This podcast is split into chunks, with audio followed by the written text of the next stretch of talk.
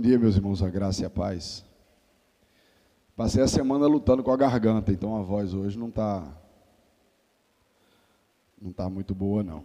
Mas ainda bem que sobrou voz para poder para poder compartilhar com os irmãos nessa manhã a palavra do nosso Deus. A Bíblia conta uma história interessante e única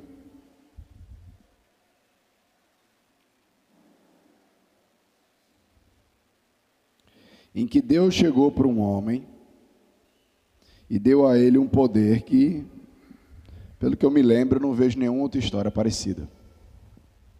Deus chegou para um homem e disse assim: está na Bíblia, espero que você identifique a história. Eu vou dar para você qualquer coisa que você pedir. O que é que você quer? A gente só vê essas histórias em conto de fada, né? Esfrega a lâmpada, mais o gênio do lado da lâmpada, ele dá três ao invés de um, né? Se Deus desse para a gente, de verdade, esse poder do, do, do Deus que pode todas as coisas, dar a você o poder de escolher qualquer coisa para ter.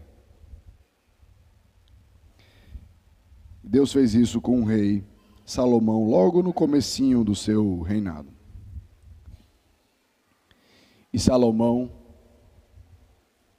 olhando para o desafio que ele tinha pela frente, a sombra de Davi, a sombra de um grande rei, aquele que conquistou muitas terras, que foi um grande rei. Ele chega para Deus faz: Deus, eu quero sabedoria. Será que, será que Salomão pediu para a pessoa certa, né? Sabedoria? A gente vai ver isso, né? E uma das coisas que aí precisa a gente entender, aquilo que a gente conversou com as crianças aqui, é que inteligência e sabedoria são coisas diferentes na palavra de Deus. Você pode ter alguém que pelo mundo é considerado muito inteligente, com seus vários títulos, com sua a, a, com a ampla lista né, na academia, mas na sua vida não é alguém sábio. Porque a palavra de Deus nos ensina que o princípio da sabedoria está no temor do Senhor. O princípio, eu acredito, aí nos dois sentidos: o princípio do início e o princípio do arcabouço da sabedoria. Então, a sabedoria, ela se inicia em Deus e toda ela está em Deus.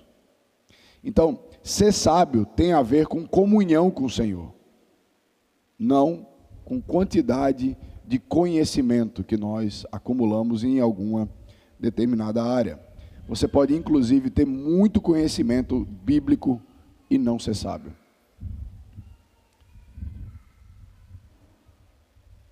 Lá em Jó, existe uma partezinha ali da discussão que todo mundo pula, né? Jó a gente só lê o começo e o fim. Jó a gente estuda que ele sofreu, que ele perdeu tudo depois que ele ganhou em dobro, né? A gente perde aquele meio ali que é muito importante. Existe um momento ali da discussão do livro de Jó, onde as pessoas discutem da onde vem a sabedoria. E aí os amigos de Jó defendem que a sabedoria veio dos mais antigos.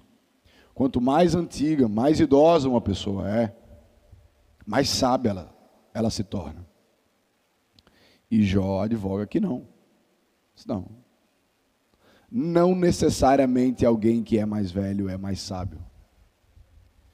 E ele dá a defesa dele. É a primeira vez que aparece na Bíblia esse princípio. E Jó fala: o princípio da sabedoria está no temor do Senhor. Então você pode ter alguém jovem que é mais sábio do que alguém mais velho. Fruto da comunhão dele com o seu Senhor.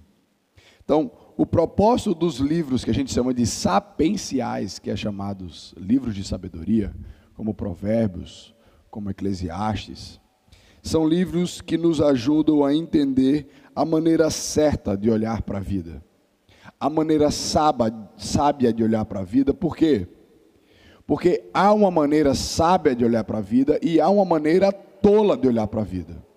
E a tolice é quando a gente ignora Deus A tolice é quando a gente ignora aquilo que Deus falou e vive conforme os nossos próprios desejos, vive conforme os nossos próprios recursos, sem depender de uma sabedoria que vem do próprio Deus.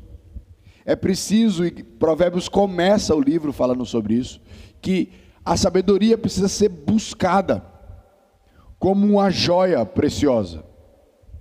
Por que, que diamante é uma coisa tão cara? Porque dá muito trabalho de encontrar.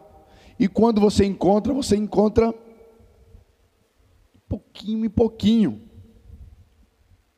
Então, a Bíblia nos orienta a buscarmos a sabedoria como se nós estivéssemos buscando uma joia preciosa. E o que eu quero conversar com vocês nessa manhã, alguns aspectos de como nós podemos viver de maneira sábia. Eu quero pedir que você abra sua Bíblia, Eclesiastes capítulo 10, versículos de 8 a 11. Agora a gente tem que dizer assim, né? abra a sua Bíblia ou ligue a sua Bíblia, né? Eclesiastes capítulo 10, versículos de 8 a 11.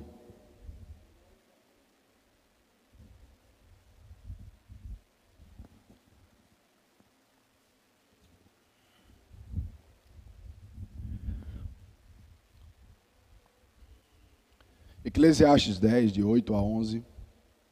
O texto diz o seguinte: Quem abre uma cova acaba caindo nela. Quem arromba um muro será mordido por uma cobra.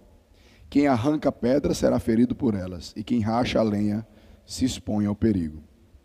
Se o machado está embotado e ninguém o afia, é preciso redobrar a força, mas com sabedoria se obtém êxito. Se a cobra morder antes de estar encantada, de nada adianta o trabalho do encantador. Vamos orar? Senhor Deus, eterno Pai, te agradecemos, Senhor Deus, por essa manhã. Te agradecemos, ó Pai, porque a tua palavra é fonte rica, Senhor Deus, para nos instruir, para nos conectar, ó Pai, com a tua vontade e perceber, Senhor Deus, o quão mais longe nós podemos chegar na nossa vida se nós entendermos o princípio da sabedoria, Senhor. Tem misericórdia, Pai, de nós nessa manhã, tem misericórdia de mim, ó Pai, como teu pregador, para trazer tão sublime mensagem, ó Pai, ao coração de cada um aqui presente. É assim que nós te oramos em nome do teu filho amado Jesus. Amém. Eu acho que você deve ter sentido a mesma coisa que eu senti quando eu li esse texto. Você coça a cabeça assim, né? O que, ele está querendo dizer? Além de que a gente tem que afiar o machado. Pois bem, o primeiro versículo que fala que quem abre uma cova acaba caindo nela, quem arromba um muro será mordido por uma cobra. À primeira vista, parece que o texto está ensinando a gente a trabalhar com, com cautela, né? Ó, quando você for abrir uma cova, cuidado para você não, não cair nela, né? Se tiver aqui mexer no muro, cuidado com cobra que tem lá dentro. Mas quando nós pegamos esse mesmo texto em Salmo capítulo 7, versículo 15, em Provérbios 26, 27, todas as outras duas citações dessa mesma expressão, na verdade está dentro de um contexto onde a malícia está sendo intentada, onde um plano ruim para outra pessoa está sendo planejado. Quando eu desejo fazer um mal para alguém, eu abro uma cova para ele. Eu desejo que aquela pessoa morra, e eu abro uma cova para ele ser enterrado dentro daquela cova. E aí a Bíblia está nos ensinando uma coisa certa para nós é que quando nós planejamos fazer o mal para alguém, a Bíblia está dizendo o quê? Cuidado que esse mal pode voltar para você. A cova que você achou que era para uma pessoa vai acabar sendo a sua cova. E uma das histórias mais é, é, harmônicas dentro dessa, dessa visão é a história de Mordecai e Amã, lá no livro de Esther onde o livro inteiro né, constrói até a metade do livro Amã odiando Mordecai, por ele não se dobrar na presença dele. E já para perto do final do livro, é, é, Amã constrói uma forca enorme para matar Mordecai, e é uma forca muito alta para deixar como exemplo para todo o povo. Mas Deus muda a história de um jeito que, na verdade, o próprio Amã acaba sendo morto na forca que ele constrói para o seu amigo. Essa ideia aqui de arrombar um muro, que está no mesmo contexto, né? Que aqui a gente tem dois provérbios em paralelo, né? São provérbios querendo dizer a mesma coisa, mas usando expressões diferentes, ilustrações diferentes é o muro que delimitava, provavelmente a gente está falando do muro que delimitava as, as propriedades daquela época. E aí, assim como lá em Noronha, né, que as cercas andavam, né, os muros vão querendo andar. Então, o que o, o, que o sábio aqui está querendo dizer é: você que está querendo aumentar a sua propriedade, querendo o mal do seu vizinho, cuidado com a cobra. Do que é que adianta aumentar a propriedade e perder uma vida? Não adiantou de nada. Então, nesse primeiro versículo aqui, o que nós encontramos é um chamado de Deus, é uma busca por Deus pela justiça de Deus. Por que pela justiça de Deus? Quando nós olhamos esse texto e olhamos para a vida, é pastor, tem hora que a coisa não acontece muito assim, não. Tem hora que o cara planeja a cova para o outro e quem cai é o outro mesmo. Como é que a Bíblia agora está dizendo que quem abre uma cova acaba caindo nela? Uma coisa que nós precisamos entender quando nós analisamos a vida, essas tramas que algumas pessoas podem fazer, seja partindo do nosso coração ou seja sendo alvo delas, é que quando nós analisamos as situações, nós só temos um quadro do todo. Nós só temos uma parcela do todo. Quando alguém intenta o mal contra outra pessoa, acima de tudo, ele intenta contra o próprio Deus. Porque Deus é justiça. Deus não é um juiz ou um policial que ele faz justiça, ele é a própria justiça. Então, qualquer erro, qualquer pecado que se coloca sobre esse mundo ofende muito mais a Deus do que a mim ou a você. É por isso que Davi, quando faz aquela confusão toda da vida dele, onde ele adultera e ele coloca e ele escreve o seu arrependimento, ele fala: Senhor Deus, eu pequei contra ti e contra ti somente. Eu olhei para esse texto uma vez, isso aqui tá. O cara matou Urias, roubou a mulher do outro, mentiu para o povo só contra Deus. Porque ele entendia que o que ele havia falhado para com Deus era tão maior do que as consequências terrenas, que ele quase que olhava e dizia assim: Senhor Deus, eu pequei contra ti somente. Então, quando alguém trama algo contra nós, Deus nos chama para viver de maneira sábia, quando a injustiça está diante da nossa, da nossa frente. Não importa o quão mal seja o plano de alguém, o resultado final está nas mãos de Deus. E aqui nós temos rica orientação da parte do Senhor de como lidar com essas situações. Eu quero pedir que você rapidamente abra em 1 Pedro capítulo 2, versículos 18 a 23. 1 Pedro capítulo 2, versículos 18 a 23.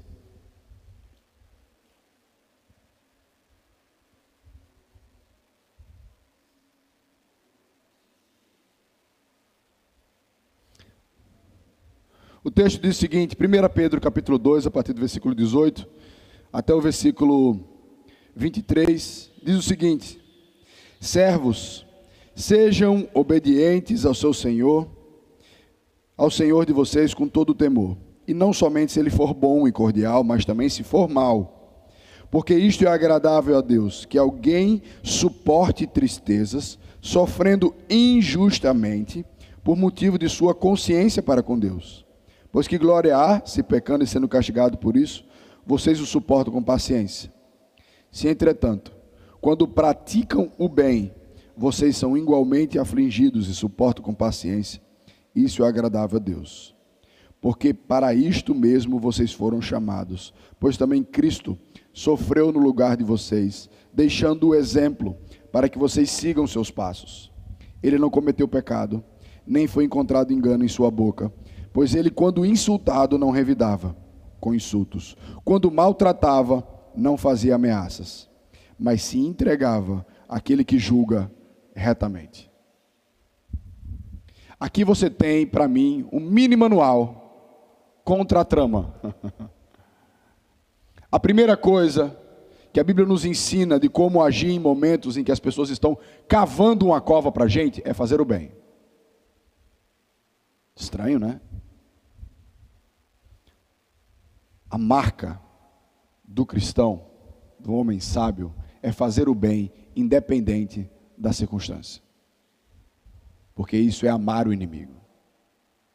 A segunda coisa que o texto nos coloca, porque aqui ele começa dizendo assim: olha, servos, obedeçam seus senhores, mesmo que eles sejam maus.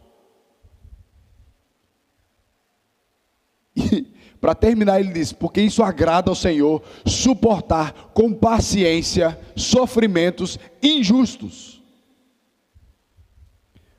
É, eu acho impressionante como a nossa sociedade politizada tem esquecido disso. E para terminar com maneira linda, eles assim: qual é a base para isso? Jesus. Não pecou, não tinha razão para estar tá sofrendo, estava sofrendo pelo erro dos outros que somos nós. E isso foi agradável a Deus. E aqui tem um manual de Jesus. Como é que Jesus lidava com essas situações? Primeira coisa, ele não revidava com insultos. Quando alguém trama algo contra mim e ele começa a me insultar, não é sábio revidar o insulto. Segunda coisa, Jesus não fazia ameaças. O cara começa a fazer um negócio, você começa a ver, o que é que a gente faz? Ah, ele vai ver. Ele não sabe com que ele está mexendo. Não é sábio. Não é isso que a Bíblia de Deus nos orienta. E aqui está o segredo para fechar tudo. Mas ele se entregava àquele que julga retamente. Jesus confiava ao justo o julgamento das situações. Jesus, sobre os soldados que o castigavam, ele perde perdão ao justo. Senhor Deus, perdoa-os, porque eles não sabem o que estão fazendo. Deus vai saber julgar cada plano mal, seja partindo do nosso coração, ou seja nós o alvo, porque a Bíblia deixa muito clara que a vingança pertence ao Senhor. Não cabe a gente empurrar o homem na cova que ele cavou, e nem cabe a gente colocar uma cobra dentro do muro. A Bíblia está falando que essas ações vêm pela mão soberana e justa do Senhor, seja nesta vida, ou seja, na próxima. Se existe algo cego e míope que a gente faz como cristão, é encerrar o julgamento de Deus nesse mundo. Achando que se Deus não faz o aqui se faz, aqui se paga, Deus está sendo injusto, você ainda não entendeu. Você ainda não entendeu a severidade, a justiça do julgamento do Senhor depois daqui. É uma bondade do Senhor emitir a justiça dele nesse mundo, porque no próximo o castigo é eterno.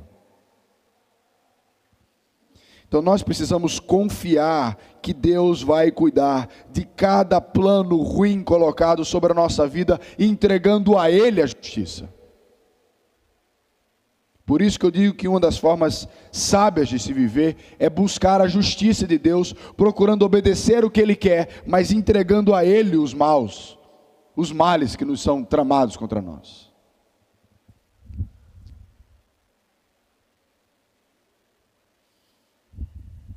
Que Deus possa nos encontrar fazendo o bem, enquanto os outros planejam o nosso mal. No versículo 9 o sábio traz uma outra verdade para nós. Quem arranca pedras será ferido por elas. O que racha lenha se expõe ao perigo. E aqui a Bíblia coloca que, de uma maneira muito simples, é que trabalhar envolve risco. Eu gosto muito de marcenaria, né? E hoje em dia, marcenaria, você você envolve muita máquina, serra, lixadeira, e todas elas têm um perigo muito grande de trabalhar com ela.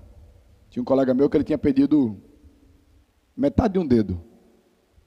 Né? Eu sei que tem casos muito piores, né? Que é esse trabalhar com risco que pode acarretar na nossa vida. Hoje em dia, depois de muitos acidentes de trabalho, né, a gente tem profissionais de segurança de trabalho, né, tem o, o famoso EPI, né, equipamento de proteção individual. Né, você tem que, dependendo do que você está fazendo, você coloca uma luva, você coloca uma, uma máscara, um óculos, uma bota, tudo isso evitando com que você se machuque durante o seu trabalho. O que a Bíblia aqui está dizendo é que trabalhar envolve riscos. A gente precisa ter essa consciência. Mas isso não deve nos impedir de trabalhar. Só olha, eu não posso viver sem lenha. Naquela época não podia, né? Hoje a gente consegue. Eu vou ter que rachar essa lenha. E que a Bíblia está dizendo assim: cuidado com os riscos. Mas trabalhe. Racha a lenha. Mas o machado pode sair, tem que ver se o machado está tá bem firme, a posição que eu coloco a madeira. Né? Uma vez eu lembro uma vez que a gente estava um desses acampamentos da vida, né? Cortando bambu. E bambu é um negócio extremamente perigoso, porque depois que você corta, ele é uma lâmina, né? E a gente com um rapaz experiente, né, do interior, cortador de cana, muitos anos trabalhando na, no, no campo, né, no, na roça. E ele ensinando para a gente como é que se tira o bambu. Porque tem gente que tira, ele diz assim, eu já vi acontecer isso com um amigo meu. Ele tirando errado o bambu, o bambu quebrou e desceu para cima dele. E cortou o homem na barriga. Nós devemos investir na segurança quando nós trabalhamos com coisas potencialmente perigosas. Isso aqui é uma pregação para mim mesmo, viu, gente? Porque se, é, se existe alguém que precisa dessa palavra, que sou eu, eu lembro quando eu trabalhava muito em Fernando Noronha, eu trabalhava com um senhor muito disposto, era meu amigo, e era o tempo todo eu fazendo doidice e ele me protegendo. E a gente ficava, trabalhava muito bem, mas esse foi um, um, recado muito carinhoso para o meu coração, de alguém que estava o tempo todo se importando com segurança do meu lado. Jesus nos dá agora, passando para a vida espiritual, um conselho muito parecido com isso. Lá em Mateus capítulo 10, versículo 16, Jesus diz o seguinte: veja, veja que coisa interessante, Jesus está falando sobre esse assunto que a gente está conversando aqui agora, no versículo 9. Mateus capítulo 10, versículo 16, Jesus diz o seguinte: Eis que eu os envio como ovelhas para o meio de lobos. Portanto, sejam prudentes como as serpentes e simples como as pombas. Jesus está dizendo: olha, a missão que eu dou para você cumprir é como um lobo no meio de ovelha. Quer dizer, ovelha no meio de lobo, né? Tem coisa mais perigosa do que você soltar uma ovelha no meio do monte de lobo? Podia parecer loucura, né? Aí depois Jesus muda. Nesse contexto, onde há um trabalho perigoso ser feito, Pare o trabalho. Não. No meio do mundo malicioso, perigoso em que a gente vive, ele fala: seja prudente como a serpente, mas simples como uma pomba. Para não ficar muito poético, nós precisamos carregar a simplicidade de Cristo, sem deixar de entender que vive num mundo mau. A pomba é uma presa fácil, a serpente não. Você não pega a serpente desprevenida. Ela está sempre ligada. Então é, Jesus, é como se Jesus estivesse dizendo assim: coloque a mente da serpente dentro da pomba, porque ela parece uma pomba, mas ela está sempre ligada como uma serpente. Os riscos, meus irmãos, devem nos fazer refletir e decidir com sabedoria. Alguns momentos eles devem nos fazer parar, sim. Mas, se nós sabemos que Deus nos mandou que aquilo fosse feito, a gente deve continuar trabalhando e buscando trabalhar com prudência. Sabendo que trabalhar envolve riscos. A terceira coisa a gente encontra aí no versículo 10 e no versículo 11. Todos os três versículos, há essa, essas duas figuras de linguagens que são de paralelos, né? São duas ilustrações para a mesma conclusão. E eu creio que o capítulo, o versículo 10 e o versículo 11 também segue esse mesmo padrão. Se o machado está embotado e ninguém o afia, é preciso redobrar a força. Mas com sabedoria se obtém êxito. Se a cobra morder antes de estar encantada, de nada adianta o trabalho do encantador. E aqui ele está falando que há uma maneira sábia de trabalhar e há uma maneira tola de trabalhar. A maneira tola de trabalhar é você pegar, um, você pegar um machado que ele não tem mais fio e você começar a cortar uma madeira. Se ele tiver reto na ponta, pode botar força, meu amigo. Vai levar o dia inteiro para você cortar porque é um princípio físico. Quanto menor a ponta, a força vai para um ponto específico. Pastor, e o que é que tem a ver com encantar a cobra? Pronto, aqui foi onde eu fiquei quase metade do tempo. E eu, na minha humilde limitação, vou compartilhar com os irmãos. Eu não consegui encontrar nenhuma perspectiva de encantar a cobra a não ser para apresentação. Pode ter alguém que encanta a cobra, lidar com a cobra a fim de evitar um perigo, né? Mas a grande questão do encantamento da cobra é para fazer uma apresentação. Uma questão cisense, né? Vamos dizer assim, você vai encontrar muito ah, em países orientais, né, na Índia. Você vai numa praça, tem gente brincando com cobra, fazendo ela dormir, dando beijo em cobra, Só que, para que isso aconteça, é preciso muito treinamento. É preciso investir tempo naquilo dali antes de você começar a fazer. Do que é que adianta você se apressar em fazer o trabalho e no meio da apresentação ela morder você? Não vai adiantar de nada. Da mesma forma, é melhor gastar um tempo afiando o machado antes e depois começando a trabalhar. Você vai gastar mais tempo? Sim e não. Ter um melhor início é sábio. Investir um tempo da nossa vida nos nossos inícios é muito sábio.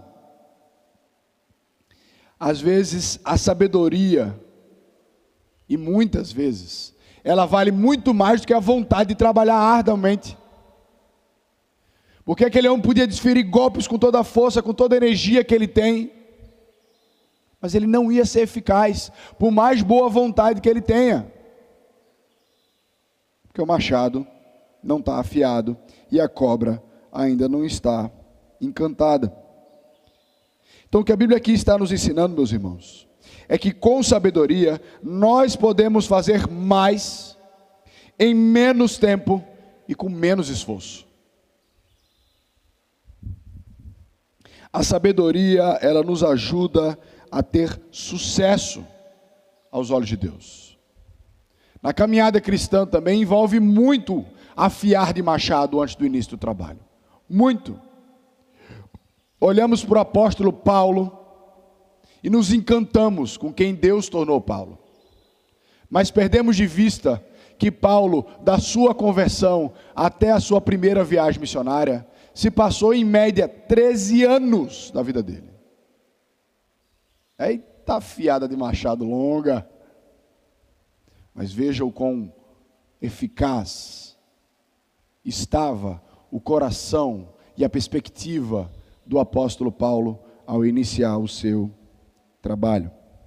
Quando nós caminhamos com sabedoria, Deus nos ajuda a chegar, se assim for da sua vontade, na mesma conclusão de Paulo, de combater um bom combate, ter um caminho bem percorrido, de completar a carreira, ou seja, de não desistir no meio, e por fim, guardar a fé. Porque muitas vezes a gente trabalha, conclui o trabalho, mas no final está destruído. Não foi o caso do apóstolo Paulo. Ele fez o trabalho, concluiu o trabalho e estava com a sua fé intacta. O que é que nos ajuda a fazer isso? É a sabedoria. Eu quero que você imagine agora que você chega nessa cena aqui, ó.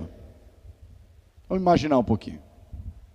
Você chega na cena que você vê alguém forte, empolgado, trabalhando, metendo o machado na, na árvore, não, sei lá, no tronco. E você vê que ele bate, bate, bate, e a madeira vai amassando. Ela não vai cortando. Aí você aqui maguinho, né? Rapaz, eu não entendo muito de cortar madeira não, mas esse, esse machado está cego.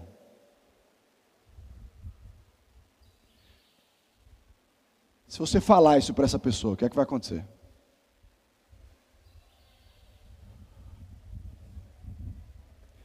Olha,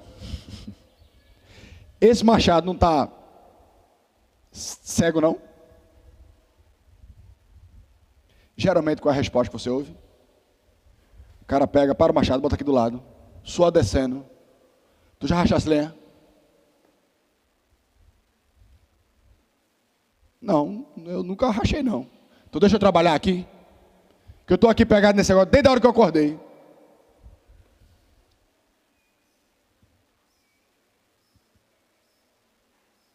Sabedoria envolve humildade. É você parar e fazer. Será? Será, rapaz? E aí para o trabalho. Bebe uma aguinha. Senta. Pega a pedra de amolar aí. Quando volta ao trabalho, flui. Moisés e Jetro. Moisés lá trabalhando, aconselhando, aconselhando, e tratando um e tratando o outro, de manhã até o final da noite. Aí Jetro chega e faz: meu genro, está certo o que você está fazendo. Treine. Treine outros homens.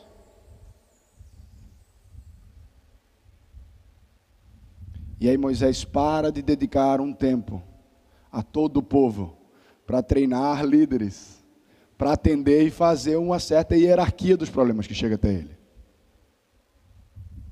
Trabalhar de maneira sábia investir tempo antes de começar a trabalhar. Então veja, para nós sermos sábios na vida, nós precisamos aprender a investir em primeiro conhecer aquilo que Deus nos dá como sabedoria sobre o casamento, sobre sexualidade, sobre o uso do nosso tempo, sobre criações de filhos, trabalho, evangelização, discipulado. Pare de achar que somente a força, somente o que você já tem vai dar conta. Seja sábio. Procure aprender da palavra do Senhor e dos outros irmãos que estão caminhando nessa área, que você quer aprender. O que é que você pode aprender antes de começar? Aqui na nossa igreja tem uma coisa que eu acho maravilhosa. Que a gente chama de curso de noivo. O que é, que é curso de noivo? É afiar o machado, meu irmão ensinar para você sobre casamento antes de você começar o casamento. Para quê? Para não chegar lá na frente e estar tá tendo problema que podia ter, tido, ter sido evitado. Mas para isso a gente precisa de humildade, para reconhecer que nós precisamos crescer naquela área e aprender antes de começar. Sabedoria, meus irmãos, é ter o temor do Senhor e compreender que a maneira como Deus nos orienta é o melhor e é o certo. Deixa eu, deixa eu trazer essa ilustração para vocês agora através de alguns exemplos. Já chegando perto do nosso fim. Efésios capítulo 5, versículos de 15 a 16. Efésios 5, de 15 a 16, está ensinando para a gente qual é a maneira sábia da gente lidar com o nosso tempo. Portanto, tenham cuidado com a maneira como vocês vivem, e não vivam como tolos, mas como sábios, aproveitando bem o tempo, porque os dias são maus. Se você tem gastado tempo com besteira, você não está sendo sábio. Lemos hoje Salmo 90, que tem um lugar especial no meu coração, Salmo de Moisés versículo 12. Ensina-me a contar os meus dias, para que eu possa atingir um coração sábio. Quem é que está falando? Moisés. E olha que Moisés teve 120, viu? Moisés viveu 120 anos, então a gente tem que aprender a contar mais ainda. A Bíblia nos instrui na sabedoria sobre o nosso tempo, é que o tempo está contra nós. Os dias são maus. Eu preciso aproveitar o meu tempo, eu preciso ser um bom administrador do meu tempo. Antes que escureça o sol, né? Dando um spoiler aqui da Eclesiastes. Antes que venha só canseira e enfado e você não vai ter como mais gerenciar o seu tempo. A Bíblia nos instrui ali em Colossenses, Colossenses capítulo 4. Como ser sábio na evangelização, compartilhar Jesus com alguém. Colossenses capítulo 4, versículos 5 e 6. Sejam sábios no modo de agir com os que são de fora. E aproveite bem o tempo. Que a palavra dita por vocês seja sempre agradável, temperada com sal, para que saibam como deve responder a cada Olha aí, orientação prática da palavra de Deus de como nós devemos nos portar com aqueles que são de fora. Meus irmãos, por fim, Jesus nos ensina que viver de maneira sábia, sábia significa ouvir e obedecer as palavras dele. E ele enlaça essa verdade contando a parábola que muita gente conhece. Um homem construiu a sua casa sobre areia, e o outro homem construiu a sua casa sobre a rocha. Veio a enchente, e a casa do que construiu sobre areia se foi, e da rocha ficou. A gente gosta muito de falar isso, né? Não é o intuito de Jesus. Nós precisamos construir a nossa casa sobre a rocha. Precisamos entregar a nossa vida a Jesus, construir a casa rocha. Só que Jesus está dizendo é que aquele que constrói a casa sobre a rocha é aquele que ouve as palavras de Jesus e as obedece. Então você pode ser um crente tolo,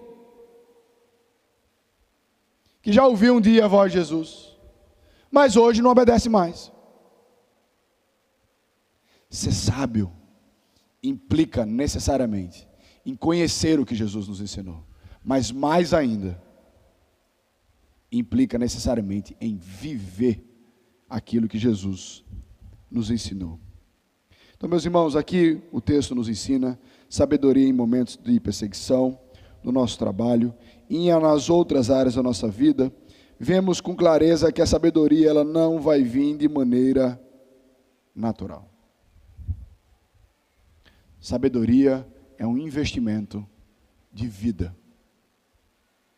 É uma caminhada que deve terminar só no último dia da nossa vida, quando nós nos encontrarmos com nosso Senhor. Amém?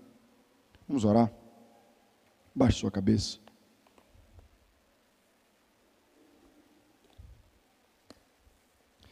Senhor Deus, eterno Pai, te agradecemos, ó Pai, por essa manhã.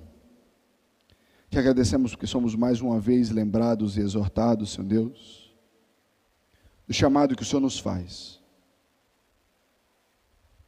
para obedecer a tua palavra, ó Pai, quando estão tramando mal contra nós. Para obedecer a tua palavra, ó Pai, em situações nossas do cotidiano, do trabalho, dos relacionamentos. Para obedecer a tua palavra, Senhor Deus. Quando o Senhor nos chama a viver uma vida inteira, sabendo esperar o teu tempo, viver, ó Pai, de maneira sábia. Nos perdoa, Senhor Deus, por tantas vezes que nós sabemos a maneira certa de viver e voluntariamente escolhemos viver de outras formas. Nos ajuda, Senhor Deus. Ilumina, Pai, faz brilhar a sabedoria como algo irresistível a nós, porque ela vem de Ti e é Tu, Senhor Deus. Que possamos nos apegar a Ti cada vez mais. Caso contrário, a gente nunca vai ter um coração sábio. Muito obrigado, Senhor Deus, pela Tua palavra que é rica e nos instrui. Em nome do teu filho amado Jesus. Amém.